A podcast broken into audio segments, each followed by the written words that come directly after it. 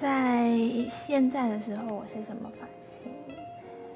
嗯，去年暑假我第一次烫了头发，在小升大一年的暑假。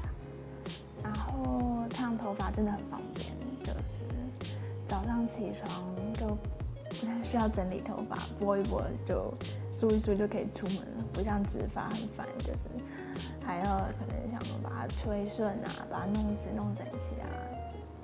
后来就是寒假的时候，就是有一个学长就鼓励我去剪短发，但是他是说这样子打排球比较方便。虽然我现在已经没有再跟他们一起打排球了，对，所以我现在的发型就是短拳发，我还蛮喜欢的，就是利落。